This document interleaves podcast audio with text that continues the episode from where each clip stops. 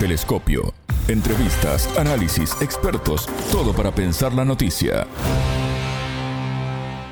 ¿Quiere Estados Unidos extender el conflicto en Ucrania? Bienvenidos, esto es Telescopio. Somos Alejandra Patrona y Natalia Verdún desde los estudios de Sputnik en Montevideo y junto a los analistas políticos argentinos Marcelo Montes, doctor en Relaciones Internacionales, y el sociólogo Jorge Elbaum, analizamos este tema y sus consecuencias mundiales. En Telescopio te acercamos a los hechos más allá de las noticias. El próximo 24 de febrero se cumplirá un año del inicio de la operación especial de Rusia en Ucrania. Bajo el objetivo de defender las repúblicas populares de Donetsk y Lugansk, previamente reconocidas por Moscú como estados soberanos frente al genocidio por parte de Kiev, el presidente de Rusia, Vladimir Putin, mantiene su postura de acercar posiciones con el presidente de Ucrania, Volodymyr Zelensky. Sin embargo, el mandatario no muestra intenciones de propiciar una salida de diálogo y negociación al conflicto y por el contrario, pide apoyo a Estados Unidos y sus aliados para contar con más armamento y apoyo estratégico. El Congreso de Estados Unidos aprobó en diciembre un presupuesto récord en defensa de 850 mil millones de dólares que incluye el mantenimiento de las fuerzas desplegadas a nivel mundial. Decisión que varios analistas consultados por Sputnik coinciden en relacionar con la política exterior que desarrolla Washington hacia Rusia y China, considerados sus enemigos estratégicos. El canciller ruso, Sergei Lavrov, sostuvo que Occidente convirtió a Ucrania en un punto de avanzada para las actividades subversivas en contra del Estado de la Unión entre Rusia y Bielorrusia. El ministro de Relaciones Exteriores subrayó además que Occidente también está presionando a Kiev para que cree amenazas directas a los intereses de ambos países. El entrevistado. Marcelo Montes, doctor en Relaciones Internacionales y analista político argentino. Bienvenido a Telescopio, ¿cómo estás? Es un gusto recibirte. Buenos días, muchas gracias. El próximo 24 de febrero se va a cumplir un año del inicio de la operación especial en Ucrania. ¿Qué reflexión te merece este hecho histórico y cómo se llegó a esta situación? Bueno, hay muchas dimensiones a analizar a partir de lo que se va a producir eh, el 24 de febrero de este año. En primer lugar, la guerra como proceso, en realidad, porque esto viene desde el Euromaidán y las consecuencias del Euromaidán, es decir, hace prácticamente eh, 10 años que estamos con este problema que tiene Ucrania y que no lo ha sabido resolver, eh, en gran medida también con la complicidad de europeos y norteamericanos, de los europeos por su inacción u omisión y de los norteamericanos por su acción, porque premeditadamente, y esto ha quedado demostrado en los últimos meses, eh, los líderes occidentales han eh, declarado públicamente que esto se viene urdiendo desde hace mucho tiempo, eh, digo, en función de agredir a Rusia y poner a Ucrania en, en el rol de proxy o de aliado para precisamente incomodar los intereses estratégicos rusos. Eso por un lado, sí. la naturaleza de este de esta guerra, ¿no? Eh, por el otro lado, eh, las consecuencias que tienen que ver con las sanciones económicas por parte de Occidente sobre Rusia, que no la han dañado tal como se preveía. Rusia, el PBI de Rusia ha caído prácticamente un 2,5%, lo cual es muy poco frente a los pronósticos agoreros de 25% o 30%. Y además, la posibilidad de que Rusia haya prácticamente direccionado toda su política exterior y su política comercial hacia el resto del mundo, tanto hacia Asia, hacia China, eh, como hacia eh, América Latina, Medio Oriente y demás, incluso África. Así que eh, el objetivo de Occidente de acercar a Rusia, eh, lamentablemente para los líderes occidentales, no ha podido plasmarse. Y finalmente, eh, el tema Ucrania, específicamente, eh, claramente Ucrania es la gran dañada de esta guerra, sobre todo el pueblo ucraniano, pero no su gobierno, porque su gobierno se ha inclinado tanto hacia Occidente y ha fogoneado tanto la necesidad de prolongar la guerra, que eh, eh, algún día nos vamos a preguntar si Zelensky va a terminar sus días retirado, subsidiado, financiado por los líderes occidentales en alguna isla paradisíaca a costa de la sangre de su pueblo. El embajador de Rusia en Estados Unidos, que es Anatoly Antonov, acusó en las últimas horas a Estados Unidos, específicamente al Departamento de Estado, de empujar a las autoridades ucranianas a cometer actos terroristas en Rusia. Marcelo, ¿qué lectura haces de estas declaraciones? Eh, lo hemos comprobado empíricamente cuando fueron tanto los sabotajes al Nord Stream, donde claramente hay agentes británicos y americanos involucrados, lo hemos comprobado con eventualmente con el atentado a Daria Dugina, eh, la hija de Dugin. Lo hemos comprobado con sabotajes, cortes a las líneas de alta tensión, con algunas entradas de helicópteros a la parte fronteriza de Rusia, Belgorod y demás. Sí, sin duda que esto no es novedoso y que solamente Estados Unidos, solamente Gran Bretaña tiene eh, los elementos, tiene los profesionales de inteligencia y demás como para urdir este tipo de operaciones. Y que a mí no me sorprende las declaraciones del embajador ruso. Y siendo un poco la línea de, los sabotajes que se estuvieron realizando a lo largo de todo casi este año, eh, ¿tiene Estados Unidos intención de escalar el conflicto? Bueno, no tiene la intención de detener el conflicto. y, eso ya es una señal muy clara, muy inequívoca de que es una política del Departamento de Estado y del Departamento de Defensa norteamericano de incluir a, Ucrania como una especie de proxy para detener, eh, digamos, los intereses o para impedir la concreción de los intereses eh, rusos en, su zona de influencia. Y sin duda que eh, está en ese intento involucrando a toda Europa. Está arrastrando a Europa a un conflicto que está en suelo, en territorio europeo, que le va a implicar a Europa un deterioro enorme de su relación histórica con Rusia, va a frenar, como está frenando en los, últimos años, la, relación que era bastante buena entre Alemania y Rusia, y decididamente, bueno, todo esto le va, le va a llevar un costo a Europa también a Estados Unidos, porque si bien puede sacar provecho en términos militares, en términos económicos, tal vez en el corto plazo, la relación con Rusia va a quedar profundamente deteriorada también.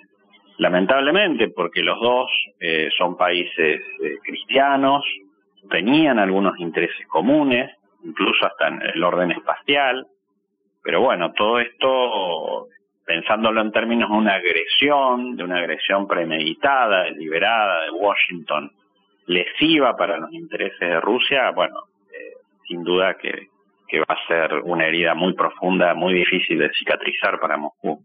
El Congreso de Estados Unidos aprobó en diciembre un presupuesto récord en defensa de 850 mil millones de dólares.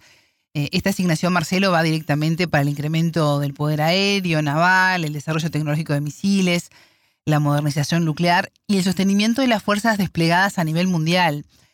¿Crees que esto está relacionado además con, con Rusia y, China, que siguen siendo vistos como enemigos por parte de Estados Unidos?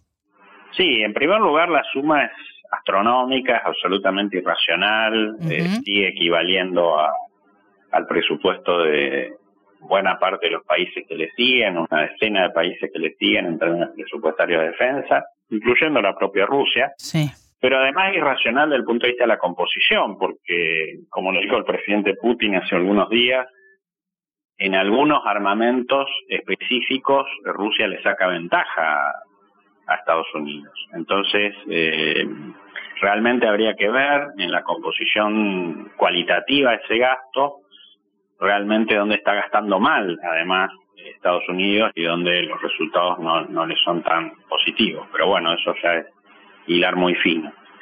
En, en términos de, la ayuda militar a Ucrania, Estados Unidos ya ha desembolsado 24 mil millones de dólares, que es una suma también bastante alocada y que no sabemos tampoco si ha ido realmente a, armar Ucrania o ha ido al mercado ilegal, al mercado negro, ¿no? De armas que, que pulula por el mundo, ¿no?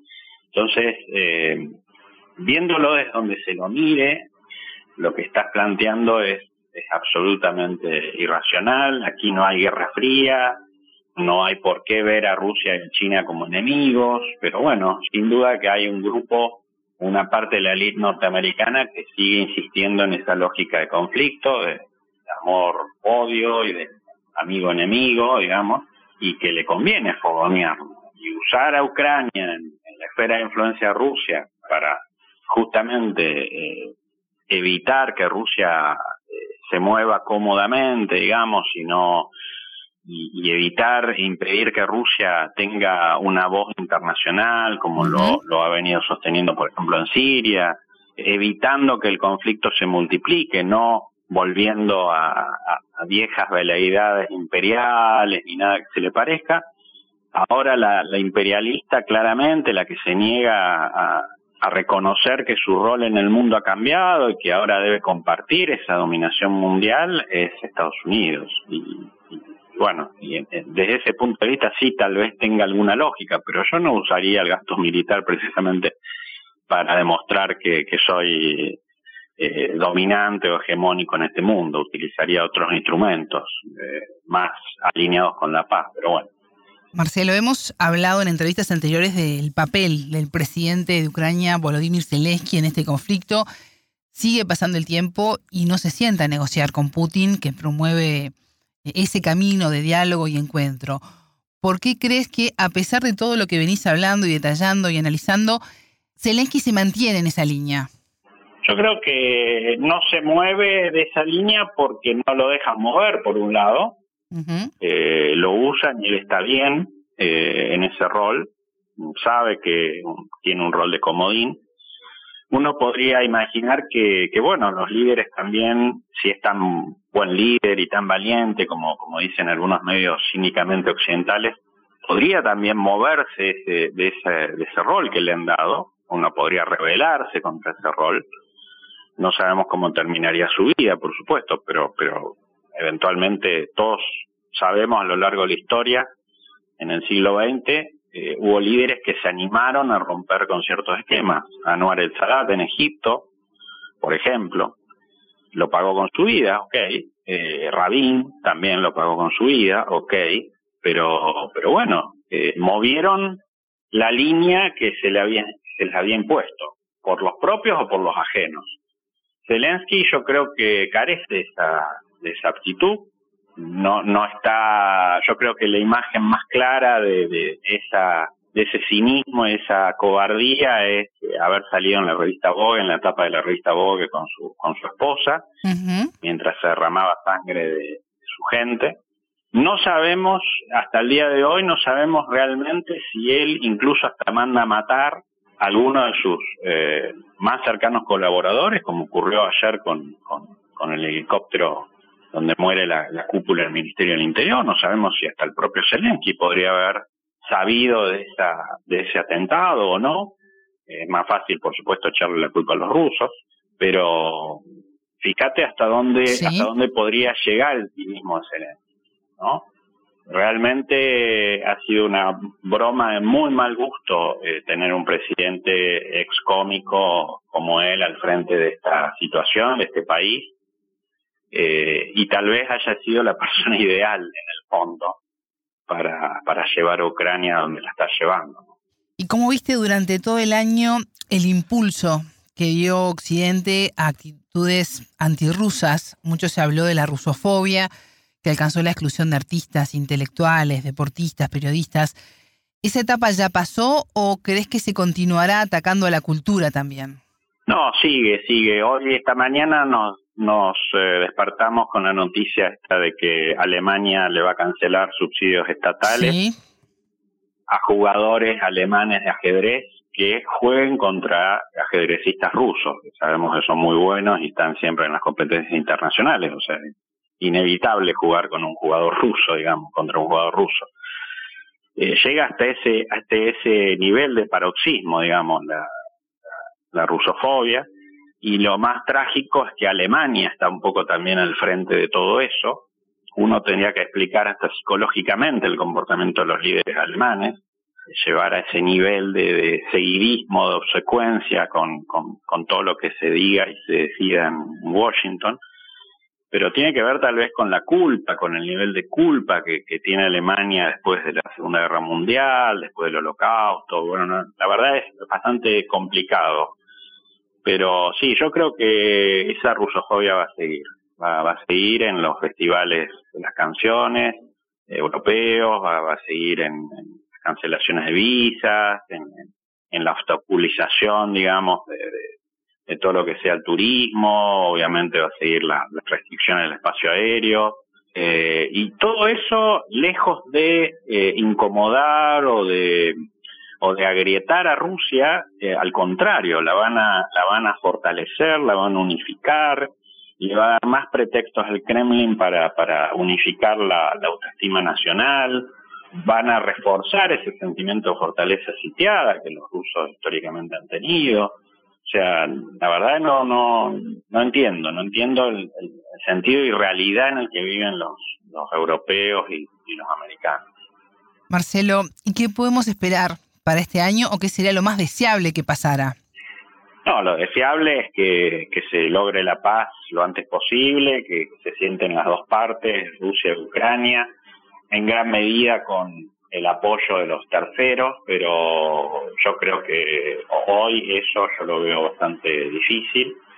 Habrá que esperar mañana la decisión de Alemania respecto a darle tanques eh, a los ucranianos, sumados a los británicos y a otros países. Lo más probable es que ocurra una guerra de tanques en las próximas semanas eh, en los campos ucranianos. Es decir, lo más probable es un agravamiento de la situación, no no precisamente el apaciguamiento. Así que, bueno, creo que las dos partes están muy jugadas y es bueno que, que aquí se sepa toda esta situación, porque a veces en Latinoamérica, bueno, estamos lejos, entonces yo celebro la, decisión de ustedes de, compartir esta información y de llegar a este tipo de análisis, porque bueno, muchas veces esta realidad la vemos muy, muy lejana y realmente hoy está en peligro la, paz mundial, sobre todo en Europa. Eh, después habrá que ver si esto se extiende, pero, pero hoy la situación es así, tan, tan cruda como te la estoy describiendo y, insisto, las partes están jugadas, las cartas están echadas. Marcelo Montes, doctor en Relaciones Internacionales y analista político argentino, muchas gracias por estos minutos con Telescopio. No, gracias a ustedes y a disposición. Más allá de los titulares, analizamos los temas candentes. Uno de los pilares del inicio de la operación militar especial por parte de Rusia es desmilitarizar y desnazificar el régimen de Kiev. El impacto de las sanciones que aplica Washington a Moscú afectó el mundo entero, con el aumento del precio de los alimentos, combustibles y fertilizantes, entre otras consecuencias. Sobre este tema consultamos al sociólogo y analista argentino Jorge Elbaum. Momento de análisis. Las consecuencias de las sanciones de Estados Unidos, la Unión Europea y la OTAN a Rusia en términos generales han fracasado en todos los aspectos. Por supuesto que han generado eh, situaciones de vulnerabilidad en algunas áreas específicas, pero el objetivo que se plantearon dichas sanciones, dichos paquetes de sanciones, fue eh, buscar una rendición incondicional de Rusia en eh, su operación militar especial planteada eh, al inicio del año 2022. Ahora, las sanciones em, también, además de haber fracasado en términos genéricos, han tenido costos, como decíamos recién, específicos en algunas áreas de inversiones extranjeras en Rusia, pero también han tenido claramente efectos eh, negativos sobre la economía eh, básicamente de Europa. De hecho, podríamos aseverar que las consecuencias de las sanciones a Moscú han sido más graves en relación a la producción industrial europea, producto del encarecimiento de la energía y a la eh, inflación que ha devenido del de, el incremento de los costos de producción debido a que el gas, sobre todo un elemento energético importante, se ha encarecido en tres veces, que es el precio que ha impuesto básicamente Estados Unidos.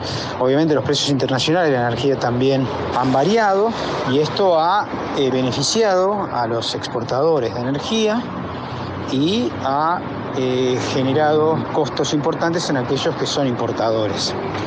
Ahora bien, en relación a aspectos ambientales, la situación que ha planteado la guerra impuesta por la OTAN desde el 2014 este, en el llamado Euromaidán, que se planteó un acoso sistemático en las fronteras de Rusia y un etnocidio o directamente un genocidio sobre la población eh, ruso hablante, implica obviamente un replanteamiento de la economía internacional sobre todo en relación a los flujos financieros que tienen a, Europa como mayor víctima y a Rusia en todo caso con un proceso incremental de sustitución de importaciones por un lado y de articulación más clara con este, el sudeste asiático. Por último, me parece que están las consecuencias geopolíticas de las sanciones. Algunos países que eran históricamente socios estratégicos de Europa y de Estados Unidos, como por ejemplo Arabia Saudita, se han autonomizado gracias a la iniciativa ruso y china y hoy Estados Unidos en términos geopolíticos es mucho más débil que antes. Telescopio. Ponemos en contexto la información. Hasta aquí Telescopio. Pueden escucharnos por spundingnews.lat. Ya lo saben, la frase del día la escucharon en Telescopio. Todas las caras de la noticia en Telescopio. Algún día nos vamos a preguntar si Zelensky va a terminar sus días retirado, subsidiado, financiado por los líderes occidentales en alguna isla paradisíaca a costa de la sangre de su pueblo. Telescopio, un espacio para entender lo que sucede en el mundo.